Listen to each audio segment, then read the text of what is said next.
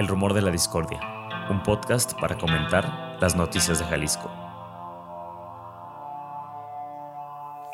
Un rumor es una voz que corre entre el público o un ruido confuso de voces. Bienvenidas, bienvenidos al Rumor de la Discordia, hoy lunes 26 de junio del 2023. Pepe Toral. ¿Qué tal Ángel Melgoza? ¿Cómo estás? Ya estamos llegando al final de la segunda temporada. Y del mes y de... 50 capítulos solo de enero para acá, Pepe. Y nos ha ido bien, ¿no? Bueno, esperemos. Esperemos que les esté gustando, que lo sigan, que le den like. Casi nunca lo decimos, pero por favor ayuda mucho que se suscriban y que lo compartan. Claro que sí, bueno, pues contentos, ¿no? Sí, contentos y con muchísima información. Vamos a empezar con el tema de Sandra Analí Ramírez. Ella, después de más de tres semanas de su desaparición, Pepe, pues fue encontrada. El pasado jueves 22 de junio se da aviso de que fue localizada en Ciudad de México. La familia va a buscarla y la trae de vuelta a Jalisco. En unas declaraciones que concede a la prensa su hermana Verónica, dice que Analí no se fue por su propia voluntad, sino que fue obligada y que a pesar de que se encuentra bien físicamente, pues emocionalmente está mal. ¿Qué es lo que decían eh, familiares? Hay que recordar que salieron a manifestarse por lo menos en ocho ocasiones y pues eh, la autoridad les envía a la policía no para atenderles, no para ver qué se les ofrece, cómo ayudar en la investigación, sino para retirarles con uso de la fuerza porque estaban bloqueando ahí Avenida Vallarta, en otras ocasiones periférico. Ella es eh, de la zona de Jocotán, en Zapopan, y eh, después de algunos días de investigación, la Fiscalía del Estado la semana pasada, hace dos semanas más bien, eh, detecta en cámaras de videovigilancia que ella se va a la central camionera y toma un autobús a Querétaro. Ella sola, dicen, no había nadie que la estuviera como cerca de ella, que la estuviera como presionando, entre comillas, ¿no? Y con eso el gobernador sale y da unas declaraciones dándola ya por encontrada y que qué bueno que estaba bien y que se había ido uh, por su propio pie. La familia dice, no, espérame, todavía no la encuentran. O sea, el que se hubiera ido a Querétaro no quiere decir que ya la encontramos. No sabemos dónde está ni cómo está y tememos que alguien la haya obligado, que una situación mm, probablemente relacionada con algún delito, eh, pues la hubiera obligado a irse sin avisarle a la familia ni nada. Eh, entonces la familia se siguió manifestando y bueno, finalmente la localizan. Afortunadamente. Además, estaba en Querétaro, pues, ¿no? Ya estaba en Ciudad de México. Exacto. Dice la hermana en una declaración, Pepe, quiero recalcar que a ella la obligaron a irse. La fiscalía reconoce que sí hay un delito que perseguir, por e, pero eso le toca a la fiscalía, yo no puedo decir más. Cualquier cosa que tengan dudas se irá resolviendo conforme pasa el tiempo, porque no es algo sencillo. Le tocó a ella, pero nos puede tocar a cualquiera que estamos aquí. El miedo está simplemente de salir a la calle, no por este caso en específico, pero te repito, no se necesita violencia física, no se necesita violencia física para obligarte a hacer algo. El miedo está en todos, nadie está exento. Esto es muy, muy importante. Eh, yo vi en redes sociales y hasta me peleé por ahí con alguien en Twitter. Qué raro, tú nunca te peleas. No, yo soy pacífico. sensei. Porque sale la noticia de que la encuentran y gente molesta, enojada. y dices, a ver, o sea, esto es lo que tiene que pasar en todas las historias. que esperaban? O sea, ¿qué querías para que no te enojes, que no la encuentren o que la encuentren muerta? Y decían, es que se están gastando el dinero y en lo que se pudo usar en verdaderas desapariciones. A ver, estaba verdaderamente desaparecida, su familia la estaba buscando, no sabía que era de ella. Para eso es. Para eso es el dinero. Entonces es muy importante ponernos en los zapatos de las familias y entender esto que dice ella. Hay desapariciones con violencia física, sí, pero también hay personas que son orilladas a irse de casa por alguna clase de violencia, por algún delito que tendrá que investigarse. Y luego también decía alguien, ah, es que se fue con el novio, que nos expliquen dónde estuvo. No nos merecen explicaciones las familias. Eh, lo importante y a lo que llamaban en sus protestas es a encontrarla con vida. Y eso se consiguió. Esa es la noticia, eso es lo importante. El otro delito, pues ojalá las, eh, autoridades, le den seguimiento. Eh, no tiene tampoco por qué ser algo público en donde estaba los detalles. Lo importante es que una mujer que estaba desaparecida, que su familia no sabe de ella, fue localizada y está con bien, por lo menos, digamos, eh, en cuanto a que ya regresó con su familia. No sabemos exactamente si alguna lesión o evidentemente, pues psicológicamente, ¿no? Lo que la orilló a hacer lo que hizo. pero es una buena noticia y no hay que enojarnos y no es un desperdicio de dinero. Ojalá hubiera más casos como este. Ojalá todos los casos terminaran así. Yo creo que luego cuando un caso toma tanta relevancia en medios o tanta relevancia social, pues muchas veces nos dan ganas, ¿no? Como de saber qué pasó, cuáles fueron los detalles. Como dices, la familia de ninguna manera debe ninguna explicación y lo bueno es que se haya encontrado. Por ahí sale Verónica a dar estas declaraciones que también se agradecen finalmente, ¿no? Que menciona todo esto y al final nos pone en contexto que ciertamente estamos en, en ese espacio en el que cualquier persona o muchas personas podemos ser víctimas también de una situación similar. Vamos al siguiente caso, Pepe. El trabajador del Poder Judicial Rubén Alain Orozco Franco, pues permanece desaparecido, pero al quien se, a quien se localiza y se detiene es a un, a un hombre que presuntamente está implicado en la desaparición de Alain. Ahora lo que sucede es que esta persona detenida pues está grave de salud porque se accidentó en una motocicleta y está bueno, esta persona se llama Oscar Isaac T y fungía como oficial judicial C en un área del distrito de Amparo, donde trabajaba junto a Rubén Alain Orozco, que es este, del quien también se supone que era su amigo. Las autoridades esperan que se recupere esta persona para que pueda brindar información. Sí, es trabajador del Poder Judicial. Por ahí en Ciudad Judicial se estuvieron manifestando compañeros, compañeras de eh, los juzgados que lo conocen. Y esta persona, que era su compañera de trabajo, no queda claro eh, exactamente su papel en torno a la desaparición, pero aparentemente podría tener información. Estaba en el, estaba en el lugar de la desaparición, en el momento de la desaparición, es lo que se sabe, y luego, pues, al parecer, no sé si es el mismo día que se accidenta, el mismo día que desaparece Rubén Alain, que esta persona va en motocicleta y se accidenta. Eh, no sabemos exactamente, pero lo encuentran a él en el hospital varios días después, en Zacatecas. En Zacatecas. Exactamente, ya no estaba aquí en Guadalajara, entonces bueno, pues ojalá que se recupere y que pueda ayudar a localizar a Alain más allá de las razones de su papel, pues insistimos, ¿no? Lo, lo importante y lo urgente, fundamental es encontrarlo con vida, con bien, que pueda regresar a casa y eh, pues el resto, ¿no? Del caso que se investigue, pero lo, principal es que, se le encuentre con vida y es lo que exigen sus compañeros, compañeras por allá del Poder Judicial. Esta semana también leíamos este caso, Pepe, que a mí me pareció terrible. Eh, seguramente tú tienes un poquito más de detalles, pero bueno, lo que se sabe por la nota de prensa que publica en NTR Lauro Rodríguez es el caso de Perla Guadalupe Sánchez Ortiz, quien el, desaparece el 4 de julio del 2020 en El Salto.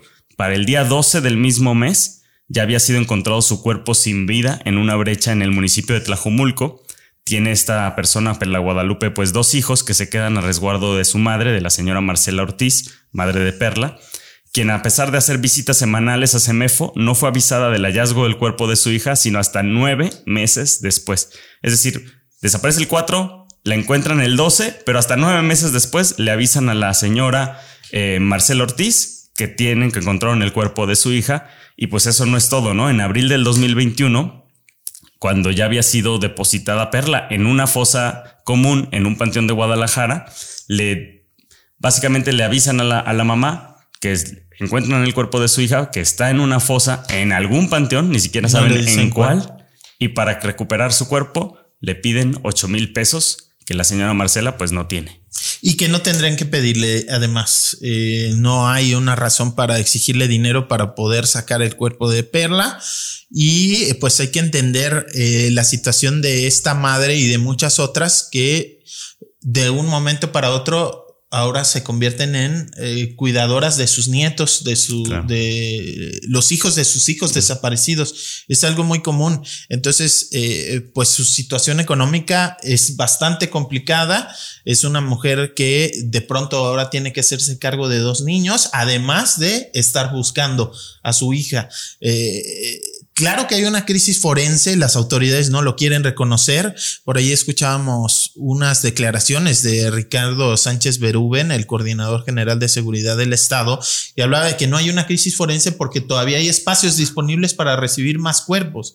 Es que la crisis en su momento, el escándalo de los trailers, que ya vamos para cinco años, por cierto, de eh, esos hechos. Eh, que recordemos era la, crisis, o sea, no había lugar para poner tantos cantidad de cuerpos en las cámaras refrigeradas o en las cámaras frías que tiene el CEMEFO y entonces contratan estos trailers refrigerados para poner los cuerpos. Al final de cuentas también el, espacio no era suficiente en las mismas instalaciones de CEMEFO y se los llevan a un predio junto a una pues junto a unas casas. Casas, así es. Y fue un escándalo. Y el es lo que empiezan los vecinos a reclamar, pero pues tenían cajas de camiones refrigerados. Además creo que ni siquiera estaban, bueno, no sé si estaban conectados o en funcionamiento, pero ya Escurría sangre. Escurrían sangre, malos olores, los cuerpos en descomposición, más de 400. Y, La locura.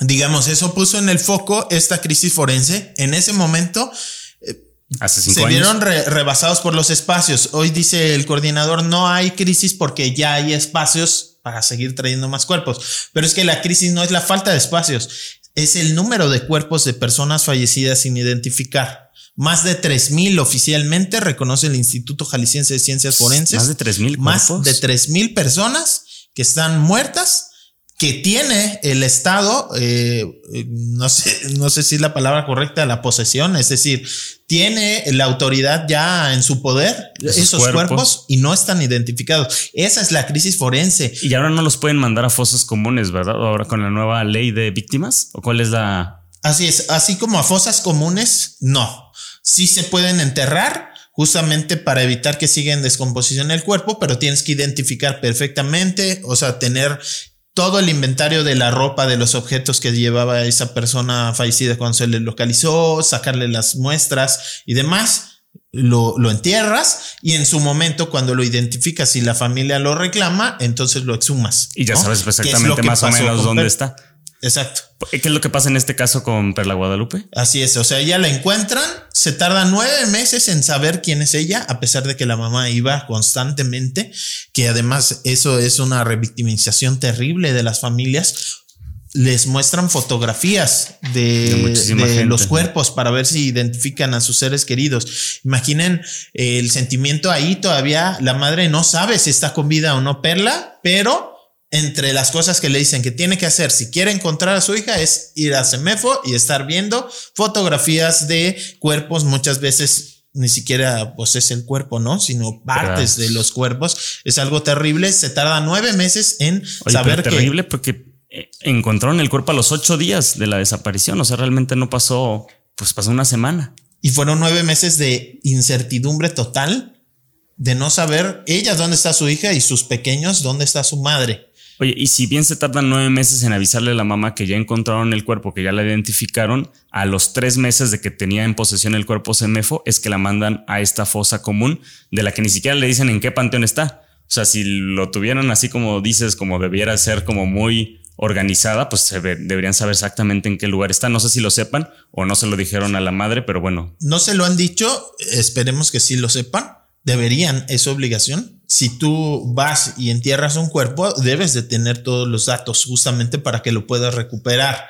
Aparentemente, pues es una clase de eh, extorsión, corrupción, en el sentido de mientras no nos pague esos 8 mil pesos, no, le vamos, a, regresar.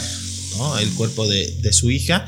No tienen por qué cobrarle. Además, las autoridades tienen programas eh, sociales para apoyar a eh, familiares víctimas de la desaparición forzada desde el DIF, la Comisión Estatal eh, de Atención a Víctimas, eh, tienen sus propios programas, también la propia Fiscalía del Estado, por ejemplo, da, da apoyo psicológico y demás. Entonces, hay instituciones que se encargan de atender y de apoyar a estas personas y se le debería a ella de apoyar, no tienen por qué obligarla a pagar un recurso por recuperar ese cuerpo y, y es algo común, no es el primer caso. Esto es terrible porque ¿Por qué terrible decimos, no?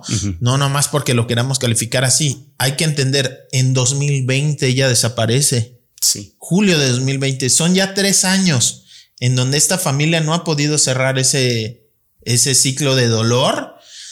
Ya no van a recuperar a Perla. Sus hijos ya no van a recuperar a su madre. Su madre ya no va a recuperar a su hija pero no han podido cerrar esa herida tan grande. En la nota de Laura, la verdad, está muy bien escrita y es así dolorosísima porque también nos cuenta cómo Marcela, junto con los niños, pues fueron a colocar una cruz y recuerdan como el lugar pues de la muerte de su hija o de su madre, la brecha donde fue encontrado el cuerpo, ¿no? Y ahí ponen una fotografía. También la señora Marcela eh, cuentan en la nota, pues no sabe leer ni escribir y ella cree que se están aprovechando de su condición para exigirle este pago. Sí, pues finalmente se van a cumplir tres años sobre el próximo mes de julio de su desaparición, no poder recuperar el cuerpo y en parte tiene que ver con eso, con la crisis forense, el que se tarden tanto en identificar los cuerpos, que haya un desorden enorme de en dónde están y obviamente la, estos miles de cuerpos que no saben quiénes son y el hecho de corrupción, que no es la primera vez en donde las familias les exigen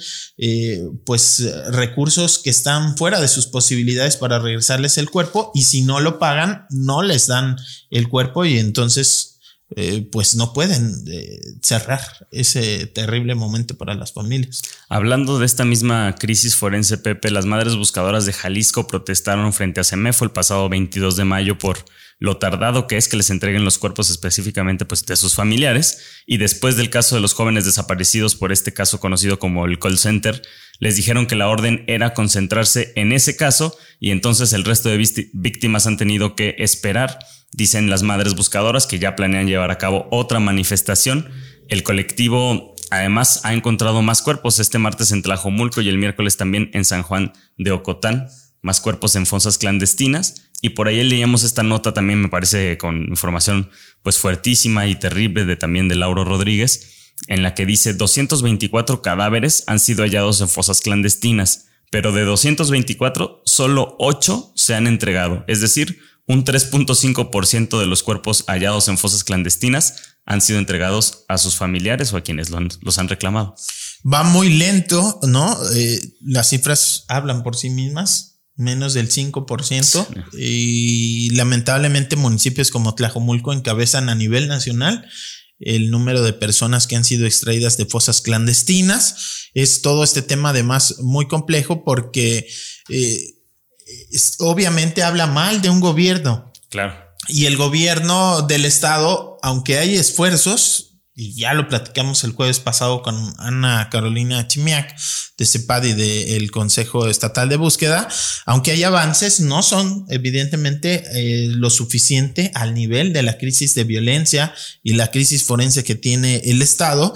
Y en lugar de atender eso y o reconocer que están rebasadas las autoridades, que se necesitan apoyos extraordinarios, lo que prefiere hacer el gobierno es maquillar la situación, minimizar, decir que no hay ninguna crisis. Que es lo que más enoja, ¿no? Además. Claro. Si tú me dices, está bien, aceptamos el problema y además estamos haciendo esto y reconociendo que necesitamos apoyo para solucionar la problemática, pues todavía es entendible, ¿no? Pero si te presentan esta, este maquillaje y este pretendido discurso de que todo está bien y de que realmente las cosas no son tan malas como parecen, pues y la además, gente no es tonta, ¿no? Claro. Y además, eh, pues manipular las cifras o incluso se podría decir mentir en el sentido de todos estos cuerpos que se encuentran en fosas clandestinas, en los discursos oficiales, digamos, en, en, en, la comunicación del gobierno, se desaparecen esos, esas personas, no se cuentan entre eh, las víctimas de la violencia en el Estado como personas que eh, pues fueron asesinadas. Entonces, se pretende con solo mediáticamente, explicaciones mediáticas, resolver un problema o hacer creer a la sociedad que no existe un problema en lugar de reconocer la gravedad de, la situación y pedir ayuda inclusive internacional si es necesaria.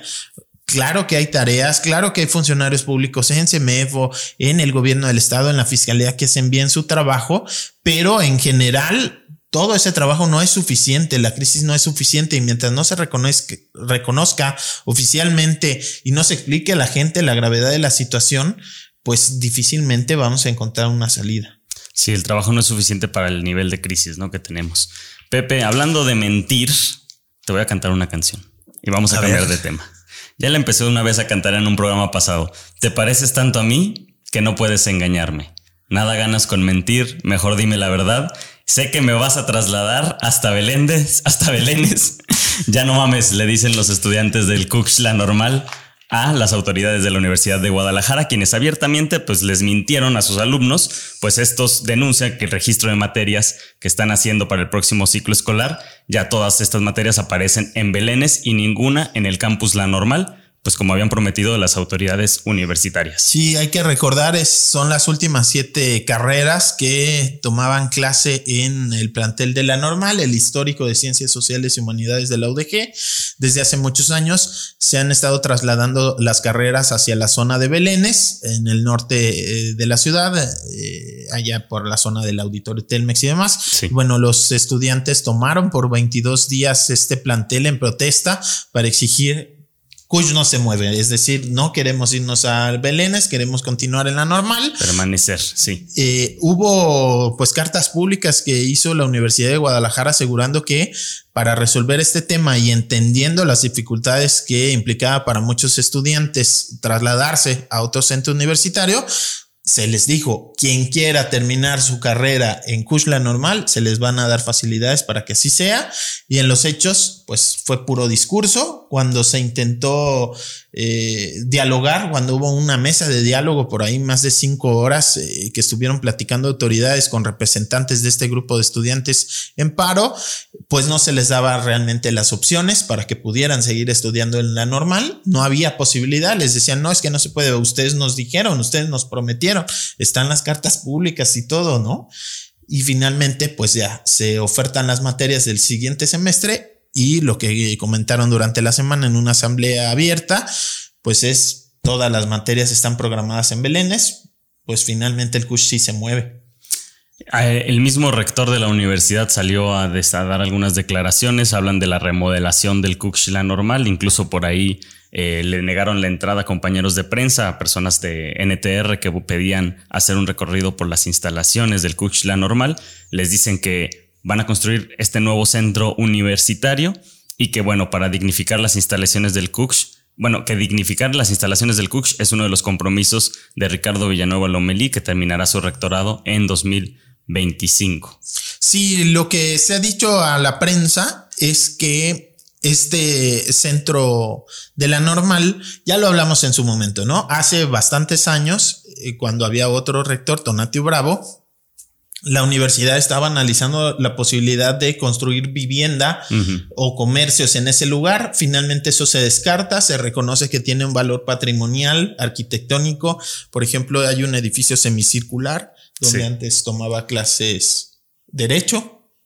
Ya derecho ya está en Belénes, el auditorio Salvador Allende, la biblioteca y demás, ¿no? Entonces, el espacio va a quedar académico lo que sí es cierto es que necesita mantenimiento. Y lo que se ha dicho todavía no está 100% confirmado, pero son los planes es construir ahí un nuevo centro universitario multitemático, ya no sé. Especialidades, decía, ¿no? Con muchos posgrados y que abarquen, digamos, como eh, pues muchas disciplinas, inclusive se habla de que sea transdisciplinario, es algo que está promoviendo el rector Ricardo Villanueva desde que llegó y está impulsando una reingeniería al interior de la universidad. No recuerdo cuál es la frase, pero este año todos los eh, documentos oficiales de la UDG llevan una frase que tiene que ver con eh, lo transdisciplinario, lo interdisciplinario, es decir, ya no que sea ciencias sociales por un lado, ciencias exactas por otro, económicas por otro, sino que se crucen, ¿no? Es una nueva forma de ver en donde no divides disciplinas, sino las juntas, y es un poco como el nuevo proyecto ahí en curso la normal que van a lanzar como en donde haya pues materias que se cruzan entre lo biológico, lo social, lo ingenieril y demás. Lo que decían entre la discusión, estudiantes eh, que hoy estudian en curso la normal, pues que no ven por qué no pueden formar parte de ese centro multitemático cuando las ciencias sociales y humanidades, en especial históricos y humanos, es decir, la licenciatura en historia, en geografía, en antropología, que eran las últimas que faltaban por ser enviadas, pues que podrían formar parte de ese centro multitemático. Finalmente, pues no, no hubo pues, apertura para ello. ¿Cómo va a ser, Pepe? Si les afean la universidad, si esto es parte de la hipsterización del centro que quiere Pablo Lemus, pues claro que no les van a dejar a la gente de filosofía, a la gente que estaba por ahí haciendo protesta, pues permanecer. Mejor los hacen a un lado y ahora sí un centro multitemático y de especialidades hipster. Es lo que pues yo, veo, porque veo mucha, mucha alianza ahí entre Pablo Lemus y la, Universidad de Guadalajara. Ah, te estás adelantando el próximo año. Vamos, pues ya, todo el mundo se está adelantando al próximo año. yo soy el que menos me estoy adelantando. sí, es cierto. Solo decir de este tema que, pues ojalá le demos seguimiento para ver esta decisión de la universidad de no escuchar el reclamo, pues ojalá no se convierta en deserción, ¿no? De por sí son mm. carreras que no son tan populares como en el CUSH, la de abogado o en otros centros universitarios de medicina. Eh, son eh, carreras que eh, no tienen una matrícula muy grande y pues este desplazamiento forzado, así le llaman, eh, simplemente el que se les pues envíe sin la posibilidad si, no te quieres ir y te están obligando a moverte, no, no sé cómo se le puede llamar. Pues finalmente puede, puede ahí pues generar que estudiantes dejen la carrera. Pepe, en otro tema vamos a el Bajío, esta zona de allá de amortiguamiento, una zona muy importante en Zapopan y que ya desde hace mucho tiempo ha resonado. Son 980 hectáreas donde se comprende la zona protegida del Bajío y donde se encuentra, por ejemplo, el estado de las Chivas, la ex Villa Panamericana. 315 de esas 980 hectáreas ya han sido urbanizadas, es decir, más de una tercera parte y al, al parecer cada día serán más estas notas que estuvo publicando Agustín del Castillo la semana pasada, pues resaltan cómo la administración estatal ha perdido cuatro juicios que se convirtieron, por, ejemplo, en dos jurisprudencias y de llegar a cinco jurisprudencias, pues el decreto de protección podría irse literalmente a la basura. Sí, es bastante delicado. Hay que recordar, esto se da en la coyuntura mediática en donde Em, eh, pues se obliga a las autoridades municipales de Zapopan allá a dar la habitabilidad de la villa panamericana. Esto quiere decir, eh, pues por juicios, justo por los daños ambientales que significaba el que se hubiera construido esta serie de edificios. Eh, que fueron para los Juegos Panamericanos del 2011, pero que se iban a transformar en vivienda, y que hoy en día ya son vivienda, se construyera ahí pegadito al bosque de la primavera en una zona muy importante para la infiltración de agua hacia el subsuelo. Eh, se le conoce, el nombre es el Bajío del Arenal o el Bajío de la Arena.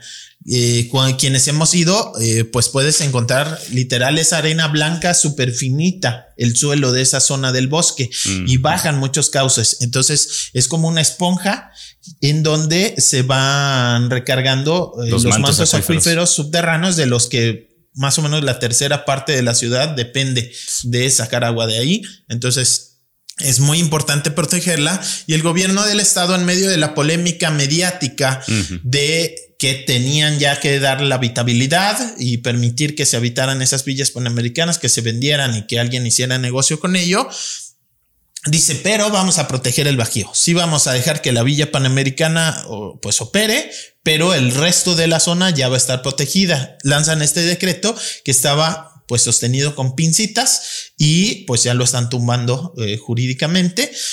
Por tanto, pues es muy probable que ese decreto no sirva para nada y que continúe la, eh, pues, eh, los fraccionamientos, las construcciones en esa zona que a la larga eh, quizá no lo veamos inmediatamente, pero claro que va a tener un impacto en el abastecimiento de agua potable, en cómo funciona el ciclo hidrológico, sobre todo la, zona subterránea, más inundaciones, menos agua, ¿no? Mantos acuíferos más explotados y, y demás. Y pues tiene mucho que ver con que no hubo una consulta Aparentemente lo que se hace es un decreto de protección en donde nada más el gobierno dice, aquí ya no puedes construir. A pesar de que ya hay construcciones. A pesar de que ya hay construcciones. Entonces, lo que debió de haberse hecho y aparentemente ya había un camino y nunca se completó es declararle un área natural protegida en forma no con este esquema de recuperación ambiental, sino como un área natural protegida de importancia hidrológica o alguna otra clasificación.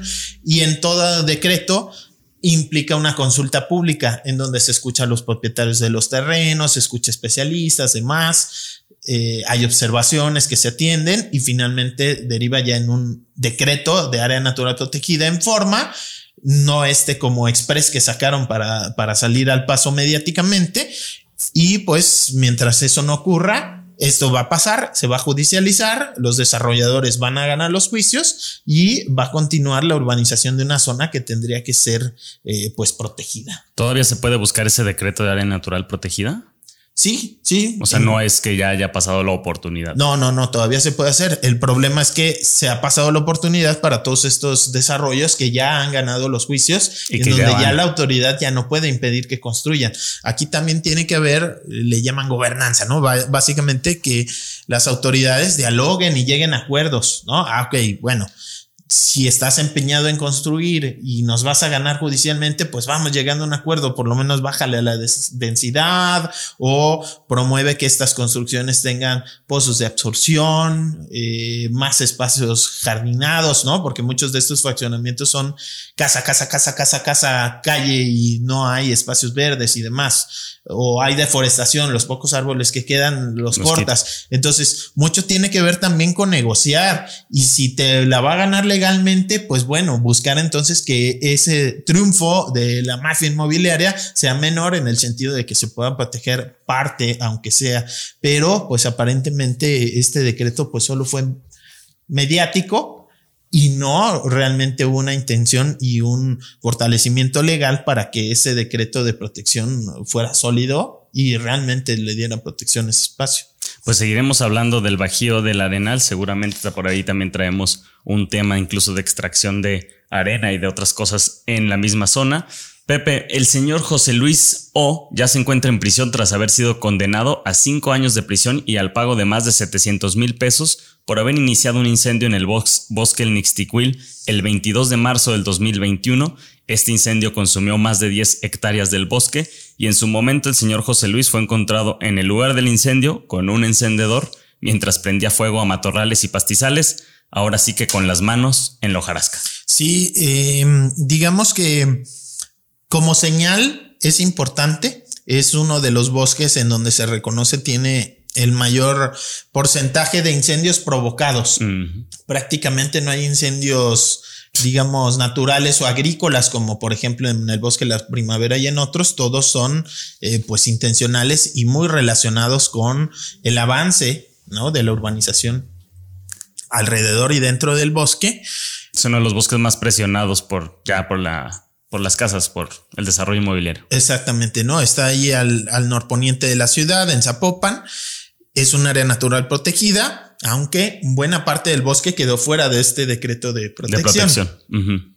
Es bosque, tú vas y lo ves claramente que es bosque, aún así, pues por razones políticas, económicas se deja fuera buena parte y sobre todo esas son las zonas que se están quemando que es importante el mensaje que se lanza, pero ojo aquí. o sea, también. el señor Luiso no es la mafia inmobiliaria que está detrás de esos incendios. Sí, yo creo que la mafia inmobiliaria, no está con un encendedor ahí prendiendo literalmente el cerro, ¿no? Es una persona a quien le pagaron por hacerlo y, se le va a pagar las consecuencias. Exacto. Y se le agarra en fregante y no sé y lo detienen, ¿no? Eh, obviamente hay las denuncias y se busca pues que, que, pague eh, por, por ese delito, pero ahora sí que es como el, el, que lo hizo materialmente, pero el autor intelectual de esos incendios, pues todavía queda muchas dudas y sobre todo, pues que todos los días vemos cómo va avanzando, va avanzando, va avanzando esa urbanización, cientos de árboles que el ayuntamiento de Zapopan autoriza eh, a cortar cauces de agua que son invadidos con calles, con viviendas. Entonces, pues... Esta cultura también de, no sé, cultura de pensar que la solución puede venir por la cárcel, ¿no? Y también ya escuchamos siempre al gobernador diciendo, van a ser tantos años de cárcel a quien se encuentre incendiando el bosque, bueno, mejor mete a la cárcel a los que están corrompiendo al TAE para hacer este tipo de edificios, construcciones de los que ya hemos hablado y de los que vamos a hablar también el jueves con un invitado por ahí, el, con el abogado Cristian Gudiño, Así ¿no? Que vamos a tener un episodio muy bueno sobre el caso también, pues de la mafia inmobiliaria y de la gran construcción de torres y cómo afectan a los vecinos y vecinas. Bueno, pues eso es lo que quisiéramos, yo creo que escuchar, ¿no? Un gobernador que realmente esté pensando en el fondo más que en la forma y en este tipo de personas que finalmente, como dices, pues muchas veces suelen ser simplemente vehículos para llevar a cabo planes de alguien más. Pepe, este año en Jalisco es el estado, Jalisco es el estado de la República con mayor número de incendios forestales. Se registraron 1.221 que han dañado hasta 147 mil 619 hectáreas. Si hace rato hablábamos de las más de 10 hectáreas que se quemaron en el bosque del Nisticul, imagínate 147.619 hectáreas. De acuerdo a los registros de Semadet, esta extensión equivaldría a cuatro veces el bosque la primavera. Sí, tiene 30.000, 30.500 hectáreas, si no me mal recuerdo, solo el área natural protegida del bosque la primavera. Igual hay muchas zonas boscosas que están fuera de esa, de ese polígono de protección. Y pues bueno, es ahí está, ¿no? La cifra cuatro veces el bosque de la primavera de ese tamaño. Es, Solo en este año. Eh, las afectaciones de los incendios este año. Obviamente el que no lleguen las lluvias, ¿no? La situación del cambio climático impacta en todo esto, pero también hay que recordar que muchas de los incendios son producto de actividades ilegales. Eh, fuego intencionalmente, ¿no? Que se prende. También hay quemas agrícolas que se salen de control. También hay incendios naturales con esta fuerte sequía. o hasta eh, accidentes y cosas así medias. Exacto. Pero eh, pues muchos tienen que ver con, con actividades ilegales. Pepe, 103 brigadistas forestales mexicanos viajan a Canadá pero solo dos de ellos en esta ocasión son de Protección Civil y Bomberos de Zapopan. La temporada aún no termina aquí en, en el estado, bueno, tampoco en el país, pero la experiencia laboral internacional que tienen estos brigadistas forestales, pues esta vez digamos que se les impide o no se les da a la gente de Jalisco, a los jaliscienses, y también el pago en dólares que reciben normalmente por este tipo de trabajos. En su momento lo hemos hablado, eh, brigadistas forestales, pues solo les dan empleo en una temporada. Entonces, esto de viajar a Canadá, a Estados Unidos, a ayudar a, bueno, no ayudar, a trabajar literalmente en apagar fuegos en estos países, les viene súper bien para sobrevivir el resto, del año, en donde tienen que buscar otras actividades porque no se han creado los esquemas para tener suficientes brigadistas eh, forestales contratados todo el año. Entonces, pues lamentablemente el que se hubiera extendido eh, la temporada de estiaje, el que no lleguen las lluvias, pues genera que hoy en día sigan activos los incendios forestales que normalmente bajan muchísimo con las lluvias. Ni el 24 de junio llovió. no, ni el día de San Juan yo, ni sé quién era, pero todo el mundo decía que ese día iba a llover. Es que sí, yo, yo recuerdo que. Mi mamá me dijo el fin de semana. Ese día siempre llovía y ahora. Y nada. O sea, se, se han extendido y normalmente ya había lluvias días antes, pero de cajón, ¿no? El 24 era tormenta. Y pues ahora en algunas zonas una chispeadilla ahí que no sirve de nada y hablando de incendios forestales pues siguen activos, siguen eh, generándose y los brigadistas pues les dijeron no, no te puedes ir a Canadá te quedas aquí a atender, cuando normalmente pues ya se habían eh, retirado de sus actividades aquí en el país y se iban a ganar este dinero en dólares, que era muy importante. Entonces, bueno, también para quienes arriesgan la vida y que este año también hubo brigadistas que perdieron la vida lamentablemente en los incendios, pues se complica también económicamente. Sigue la sequía extrema en colonias de la del área metropolitana de Guadalajara siguen siendo afectadas. En Tlaquepaque, vecinos se manifestaron, pues desde hace dos, meses no tienen agua potable y pues bueno, gastan y gastan en pipas mientras no, tienen, no llega el agua. Sí, también hubo habitantes allá de la zona de eh, carretera Tesistán, Juanquil Preciado, que cerraron la avenida. También acá en Tlajumulco hay algunas zonas en donde ya está impactando. Ya prácticamente esta sequía aunque las presas del estado, por ejemplo, las más cercanas, Chapala, la de Calderón, que sirven para abastecer a Guadalajara, están como a la mitad, no han llegado a niveles críticos en donde el plano ya no le puede sacar agua, pues obviamente este calor genera que haya más demanda de agua, que utilicemos más agua y entonces hay zonas en donde pues no se da abasto el CIAPA o los propios municipios. Es complicado demanda de agua, de hielo y de aires acondicionados, ¿no? Por ahí comentábamos incluso el fin de semana con Vanessa Robles, cronista periodista, que a un señor, ella de las cosas cotidianas le ve lo extraordinario, ¿no? Y entonces platicaba como un negocio de aires acondicionados está empezando a trabajar, no sé, 6 de la mañana y terminando 11 de la noche y que literalmente el dueño le dijo, nos estamos haciendo ricos con la instalación de aires acondicionados. Y bueno, la crisis de hielo yo creo que ya más de uno de ustedes ya lo habrá vivido. Sí, eh, pues una situación complicada, el calorón y rezándole a Tlaloc que por favor se apiade por favor, ya venga.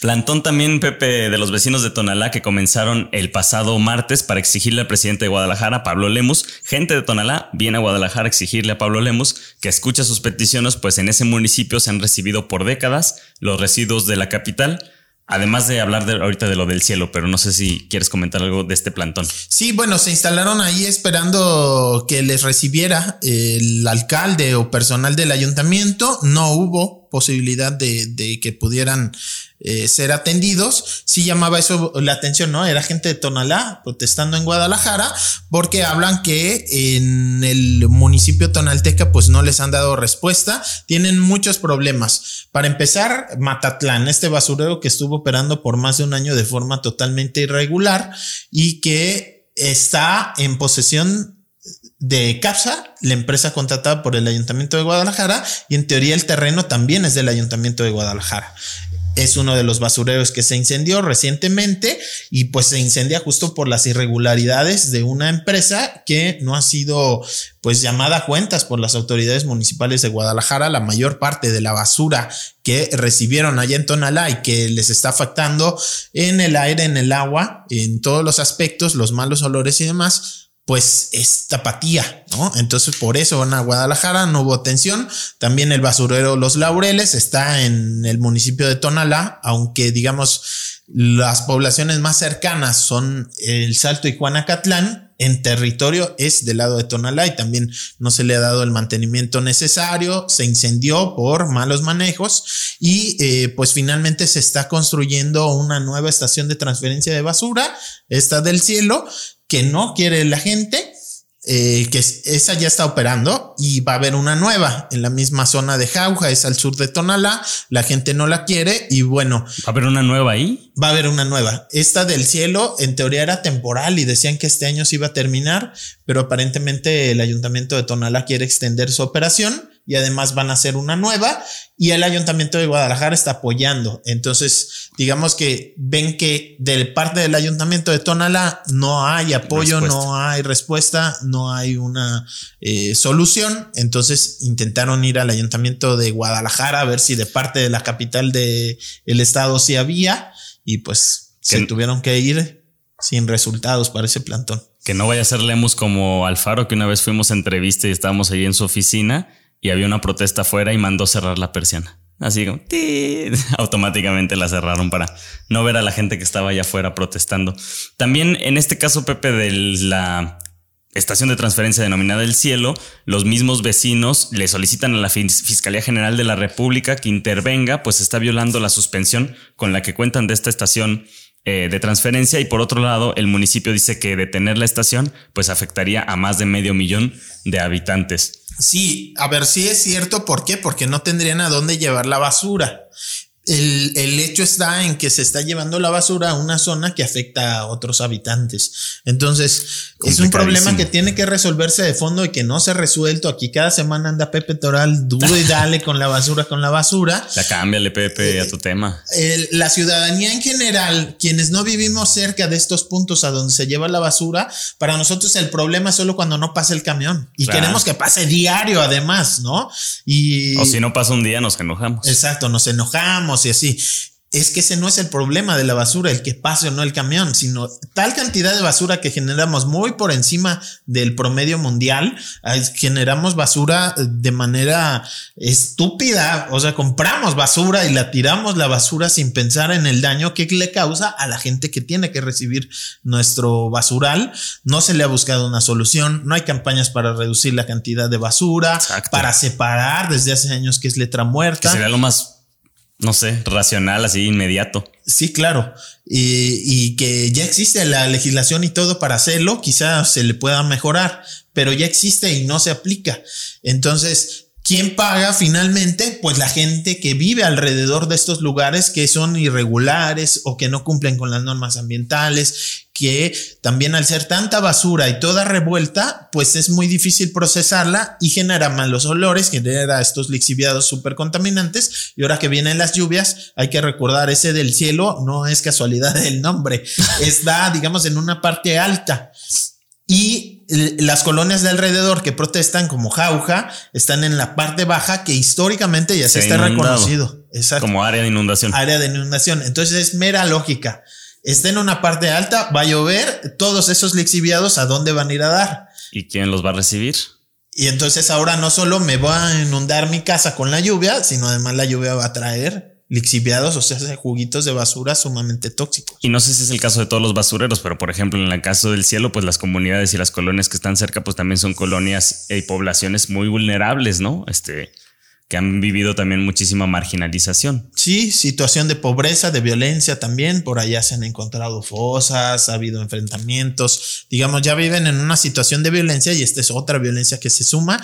han ganado suspensiones para que deje de operar, pero el municipio de Tonalá dice, ¿y entonces a dónde llevo la basura? Y eso implica sanciones, ya hay sanciones para el alcalde y para otros funcionarios del ayuntamiento de Tonalá, son sanciones francamente pequeñas de entre 5 y 10 mil pesos por haber eh, violado una suspensión judicial. Y por eso quieren ya que entre la Fiscalía General de la República para que eh, pues ya no sea solo una multa, sino mm. eh, pues cargos penales contra los funcionarios por ah, incumplir. es 10 mil 374 pesos la multa que le impusieron al alcalde no, pues con la mano en la cintura la paga. ¿De qué? De nuestro, del dinero de la gente, diría el clásico. O igual y con su sueldo, pero a ver, debe de andar ganando arriba de 50 mil pesos, yo creo. No lo digo, lo digo de memoria, no, no estoy seguro, pero no es menor el, el sueldo del alcalde de Tonalá. 10 mil pesos no es nada, ¿no? Y eh, pues se quitan un problema de encima al seguir llevando la basura a un espacio que ya prepararon para eso, que ya tienen toda la logística junto con CAPSA. Eso también hay que poner atención. El ayuntamiento de Tonalá le resuelve el problema a la empresa mm. a la que le pagas, porque es el ayuntamiento el que construyó esa estación de transferencia. Pero que le da servicio a una empresa a la que tú le pagas por hacer eso. Una empresa privada. O sea, tú contratas a alguien para que te dé un servicio y le acabas resolviendo el servicio que te va a dar. Y sin dejarle de pagar ni retirarle las concesiones. Ese es uno de los problemas de fondo, definitivamente. La empresa CAPSA, que tiene desde los años 90 controlando el tema de la basura. La empresa es la que dicta la política de la basura, no las autoridades. Y no ha habido municipios y ahora, y ahora sí que hay de todos los partidos, ¿eh? Llegó con el PRI, continuó con el PAN y ahora Movimiento Ciudadano y en el caso de Tonalá Morena y sigue, ¿no? Y la empresa haciéndose multimillonaria y ahora los, los, los hermanos Amodio Herrera, que son los dueños de esta empresa, son multimillonarios que están metidos inclusive construyendo el tren Maya, tienen por allá este, desarrollos en, en eh, Santa Fe, en la Ciudad de México, desarrollos de lujo, o sea, se han hecho multimillonarios a partir del negocio de la basura en la ciudad, pésimamente manejado y no ha habido partido político que pueda hacerles frente. Hay quien habla de que por ahí donan dinero para las campañas, eso pues es muy difícil de probarlo porque no estamos hablando de que sea una donación, digamos, conforme a la ley electoral ni nada. Eh, no sabemos, digamos, aquí quizá no debería de decirlo porque no tengo las pruebas, pero definitivamente hay algo porque políticamente no ha habido ningún partido y ningún político. Todos los gobernadores recientes fueron alcaldes de Guadalajara primero y luego gobernadores y ni de alcaldes ni de gobernadores han podido con esa empresa que sigue llenándose los bolsillos mientras la gente resulta afectada.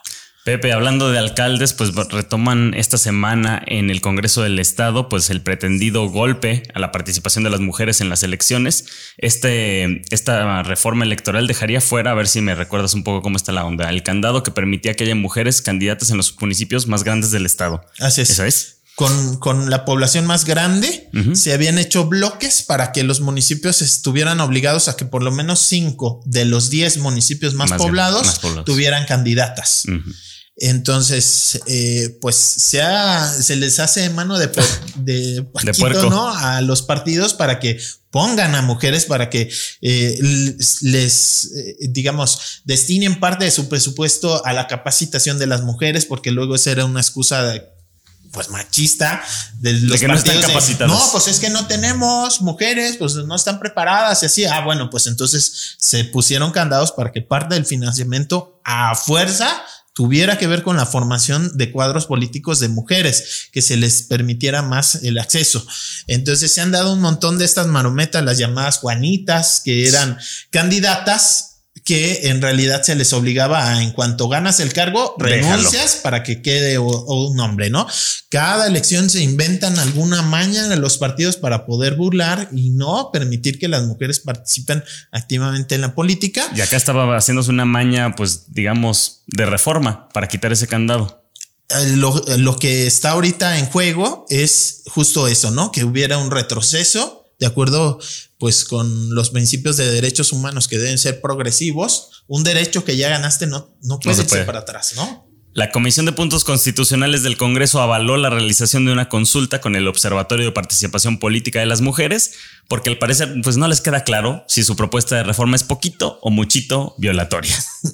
Pues está todavía la polémica, todavía no es un hecho, pero sí hay muchas mujeres eh, políticas que están lanzando alertas y diciendo, a ver, lo que quiere hacer el Congreso es dar un paso para atrás, es emitir lineamientos que no vayan hacia adelante para impulsar todavía más la participación de las mujeres, sino un pasito para atrás y eh, pues también con el riesgo de que eso finalmente se judicialice, mm. ¿no? Tenga que haber juicios de derechos políticos y demás. Pues sí, hay muchas personas eh, levantando la mano, saltando, personajes como Guadalupe Ramos Ponce, defensora de los derechos de las mujeres, y Paula Ramírez Jone, la consejera presidenta del Instituto Electoral Local eh, dijeron pues que se deben procurar los lineamientos de paridad en las candidaturas y en caso de que el Congreso no lo haga, el instituto está listo para meter la mano. Ya ha pasado en otras ocasiones, eh, digamos que sin violar la ley, digamos, cumpliendo lo mínimo que marca la ley, el Instituto Electoral lanza alineamientos eh, sin consultar al Congreso, todavía más avanzados, ¿no? Mm. Ya, ya ha ocurrido.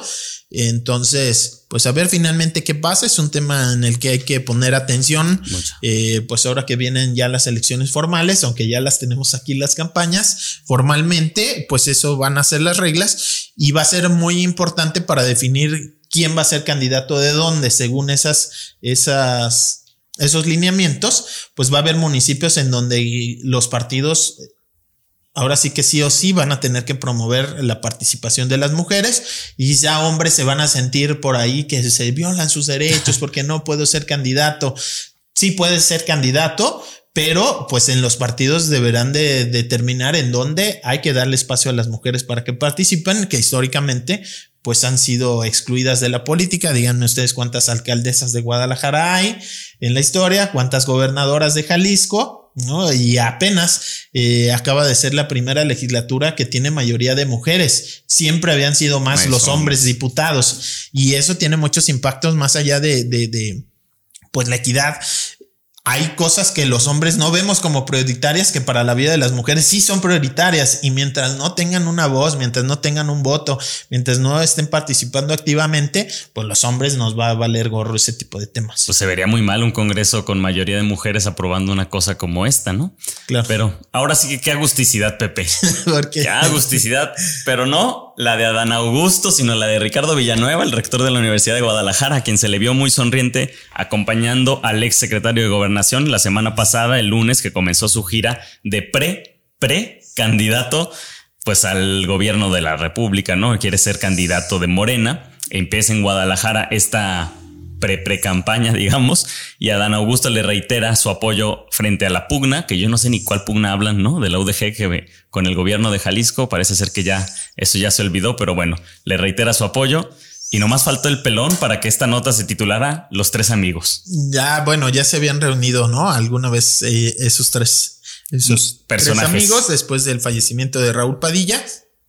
Y sí llama la atención porque Dan Augusto es muy cercano a Andrés Manuel López Obrador, viene de Tabasco como él, han sido muy cercanos eh, todas sus carreras políticas y hay que recordar que López Obrador no bajaba de cacique a Raúl Padilla, ¿no? Y, y sí llama mucho la atención que Ahora da un Augusto en el Paraninfo de la Universidad de Guadalajara hable muy bien de Padilla, que se necesitan más personas como él. Entonces sí hay definitivamente un cambio, un giro después del fallecimiento de Raúl Padilla. Entonces pues vamos viendo, aparentemente la Universidad de Guadalajara pues ya anda viendo... Eh, ¿Con quién emparejar? Con quién tener una buena relación. Lo cierto es que cuando ha venido eh, las otras cocholatas, Claudia Sheinbaum, eh, Brad, eh, pues también hay acercamiento de cuadros de la Universidad de Guadalajara. Está bien, a ver, es una universidad pública que si no pelea políticamente por más presupuesto y demás, pues difícilmente se lo van a dar, pero pues es un tema en el que hay que mantenernos con mucha atención. Para las personas que quieran escuchar más también de Adán Augusto, ahorita que decías es de, es de em, Tabasco y tal, como su recorrido político, el podcast de Tribu Política está publicando unos perfiles de estas corcholatas, ¿no? Como se les ha llamado a los pre-precandidatos. Y el viernes pasado publicaron uno de Adán Augusto, bastante interesante, como su recorrido también, eh, pues en la política y también en los negocios allá en Tabasco. Pepe Lemus, el alcalde de Guadalajara, Pablo Lemus Navarro, descartó que las casas de los vecinos del Parque San Rafael presenten daños debido al colector que instala el CIAPA en esa zona. Dice Pablo, no tienen ningún daño de consideración ni de ningún tipo. Primero dijo de consideración y luego ni de ningún tipo. Pero si hubiera algo en lo que pudiéramos apoyar, lo vamos a hacer. Es que si hay daños, eh, digo, yo no soy experto, quizá no sea un daño estructural importante, pero de que hay daños, hay daños. Ahí están las notas, en su momento las mencionamos, en donde pues sí hay algunas grietas en estas casas por el movimiento de las máquinas que están ahí al pie de la calle. Eh, Además que fue donde les pusieron las vallas y llegó la policía para que básicamente no salieran a impedirles la instalación de este ducto con una situación de violencia tremenda en la ciudad y más de 100 policías ahí este, impidiendo que vecinos puedan manifestarse o parar una obra que no quieren. Ya prácticamente está terminada. Yo creo que pues es una un golpe fuerte para la gente de Jardines de la Paz, de otras colonias que se oponían a esta obra, que después de pues más de seis años de lucha, pues finalmente la impusieron a base de violar suspensiones, del uso de la fuerza, por ahí vecinas, inclusive ya mayores, que les tocó irse al bote, que las detuvieran por protestar, por defender un parque, por defender sus mantos acuíferos. Entonces creo que es un golpe muy fuerte. A ver finalmente cómo se procesa al interior de este movimiento que estuvo luchando en contra de esa obra, porque ya prácticamente ya quedan unos cuantos días prácticamente la obra ya está terminada, ya solo quedan pues cosas de forma, el que terminen las canchas de béisbol encima de este vaso regulador que construyeron en el parque, que tapen ya la calle y la pavimenten, pero como tal el colector prácticamente ya, ya lo terminaron con el uso de la fuerza, pues a ver finalmente cómo se procesa eso. Eh, pues una situación complicada y ojalá que realmente los daños en las viviendas no sean de consideración como dice el alcalde porque si sí lo son pues el problema va a continuar aunque la obra ya esté terminada. Pepe, también Pablo Lemos inaugura este parque lineal de Móstenes. Veía la nota de prensa, en la imagen se ve pues un predio prácticamente medio desértico con unas escaleritas, se ve algo la verdad muy precario. Se le invirtieron 37 millones de pesos y pues era un área que decían los vecinos que generaba mucha problemática como por pandillas o este tipo de, personas que se reunían en ese espacio semi abandonado o abandonado. Y bueno, se, se, en el oriente de la ciudad de Guadalajara, ahora se inaugura este parque lineal, que la verdad pues es como una escalinata, así como en una... Es una escalinata porque, a ver, en realidad es un cauce de agua.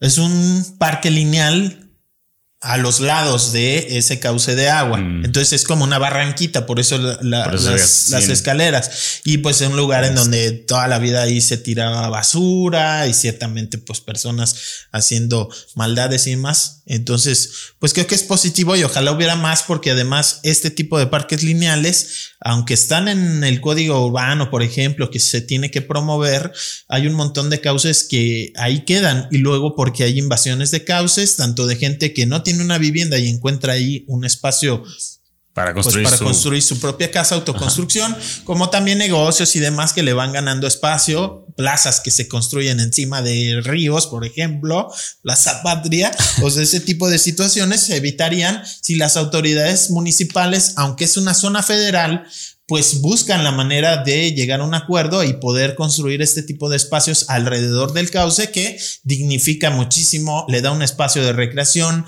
también eh, pues genera menos contaminación de este tipo de espacios y evita justamente eh, en buena medida que continúen las invasiones. Y se le pueden poner ahí unos arbolitos o eso está estaría de lujo, ¿no? Y que sean árboles nativos, que vivan cerca del de, agua, no sé, unos agüehuetes, una cosa por el estilo, que son árboles que dan mucha sombra, que les viene muy bien estar eh, junto a un cauce de agua que ayuda a reducir la contaminación, el ruido, ¿no? Le vendría muy bien. ¿Tú estuviste por ahí en el parque? No, no he ido. Hay que pues vamos a, dar la escalerita. A ver qué tal la escalerita, a ver si podemos subirla. Ayer por la noche, Pepe, también recibimos un comunicado del colectivo Luz de Esperanza. Lo estuvieron por ahí compartiendo también en otros espacios de, redes sociales, denunciando que uno de sus miembros fue atacado a balazos por parte de miembros de la Policía Municipal de Zapopan, Zapopan, quienes supuestamente lo identificaron como parte de una riña. Pues clásico, ¿no? Te peleas y la policía te agarra balazos. no, pues de ninguna manera me parece que sea pues no sé, una respuesta a una riña, ni siquiera aunque hubiera existido, aunque claramente los miembros del colectivo Luz de Esperanza dicen pues que esta persona es parte de su colectivo y que no estaban en una búsqueda, ¿no? En vida. Nadie sale herido de, esta, de estos balazos, que fueron más de 10 impactos al parecer, pero el compañero pues es detenido después por la policía de Zapopan, quienes pretendieron incriminarlo en esta dichosa riña. Sí, nos mandaron incluso el video de esta segunda parte en donde las eh, patrullas de Zapopan pues están basculeando a este integrante del colectivo sin una explicación. Incluso le dicen, deje de grabar, usted no puede estar grabando, ¿no? Y claro que se puede grabar, digo, hay que, hay que, afortunadamente aquí no pasó, eh, pero pues sí te pueden agredir los policías tenemos el derecho a grabar el desempeño de un funcionario público aunque se enoquen. Es tu derecho a documentar justamente para evitar en lo posible que violen tus derechos humanos y si los violan para que tengas pruebas, claro que los puedes grabar mientras están basculando una persona o mientras están haciendo su trabajo. Justo para eso se hace esto de grabar. y bueno, hay que dar la evidencia que no había explicaciones eh, para haberlos eh, retenido, para haberlos basculeado, para tenerlos ahí mucho tiempo. Eh, no había una razón y lo que dice Luz de Esperanza, pues se les quería involucrar en esa riña en donde no participaron y en donde además la policía pues hizo detonaciones de forma irresponsable. Sí. entonces, bueno, pues ahí está esta agresión de policías de Zapopan. Fueron por lo menos cinco patrullas que intervinieron y, pues están identificadas además las patrullas. Ojalá hubiera alguna respuesta por parte de las autoridades. Sí, pues la corporación ya está indagando, es lo que dice el día de hoy una nota de Lauro Rodríguez en NTR, que ya la policía de Zapopan está investigando estos hechos. Entonces, bueno, a ver finalmente qué pasa. Y hay que recordar también el día de ayer en Mural, el compa Enrique Osorio sacó una nota en donde habla de que 36 personas de este colectivo Luz de Esperanza tienen un dispositivo como estos de pulso de vida o de localización perdón, no son 36, son 34, este tipo de botones de pánico en donde llamas eh, pues a las autoridades y eso es porque pues les agreden, los siguen, les amenazan, ¿no? Entonces ya 34 eh, botones de pánico que eh, tiene solo este colectivo Luz de Esperanza. Entonces, bueno, muy importante darles protección.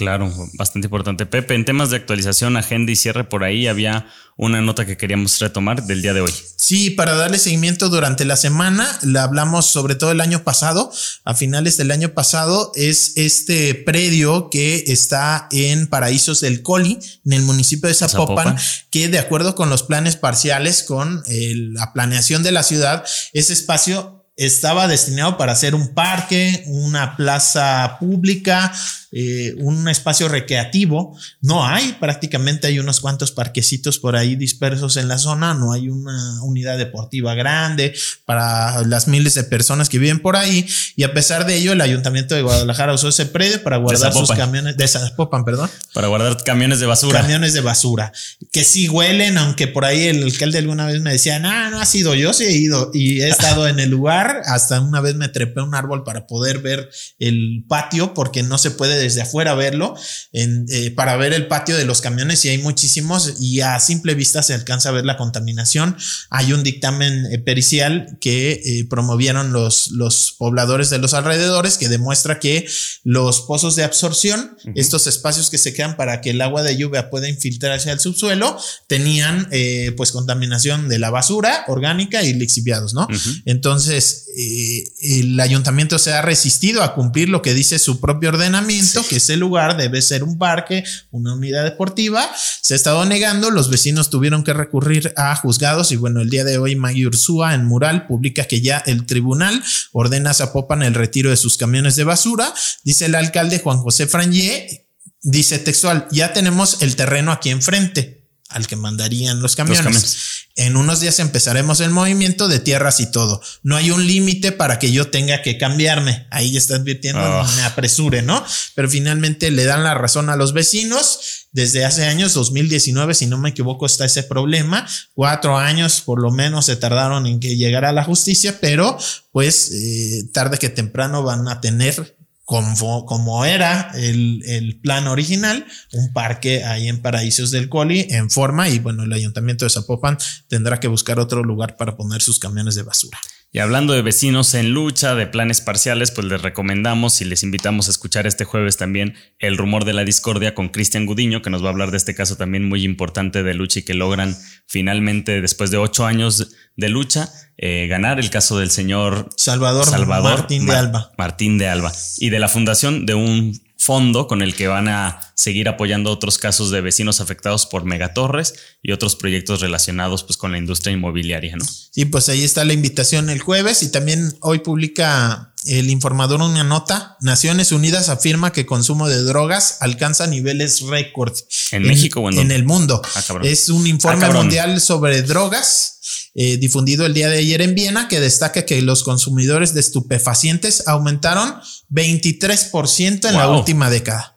Entonces es este tema de que la prohibición del uso de drogas en el mundo lo único que ha traído es más consumidores de drogas, más violencia, más dinero para los grupos del crimen organizado. Entonces pues también invitamos a escuchar el, after que es el podcast con Mariana Mora, nuestra compañera periodista, que está haciendo entrevistas a un montón de especialistas relacionados con diversos temas del prohibicionismo, de drogas, de los efectos que tienen las drogas en las personas, en los cuerpos y también pues de toda la política implicada, ¿no? Sí, es eh, polémico, lo sabemos, hay temas que a la gente o, perspectivas que no le va a gustar a la gente, pero es una forma de abrir la discusión, de entender que la política que se ha seguido en torno a las drogas desde hace más de 50 años, no solo aquí en México, en el mundo, ha sido un rotundo fracaso, ha costado miles de vidas. Además. Y con efectos negativos para poblaciones como las de México, como las de otros países también, con un montón de precariedades que nos llevan a tener una vida pues con los niveles de violencia que hemos tenido. Entonces hay que buscar otras alternativas. Si esta no funciona, ¿cuáles se pueden usar? ¿Qué otras alternativas hay en otros países del mundo? ¿Qué iniciativas locales eh, existen? Entonces, bueno, pues ahí está la invitación. La invitación, el after, lo van a escuchar todos los viernes, son 10 episodios. Eh, ya empezamos el viernes pasado, lo van a escuchar también este viernes y si quieren por ahí buscarlo, pues está en los mismos episodios del Rumor de la Discordia, tanto en los canales de las plataformas de audio como en YouTube. Muy bien, pues ahí está la invitación. Pues muchísimas gracias Pepe. Vámonos. gracias a ustedes que nos escuchan. El Rumor de la Discordia, un podcast para comentar las noticias de Jalisco.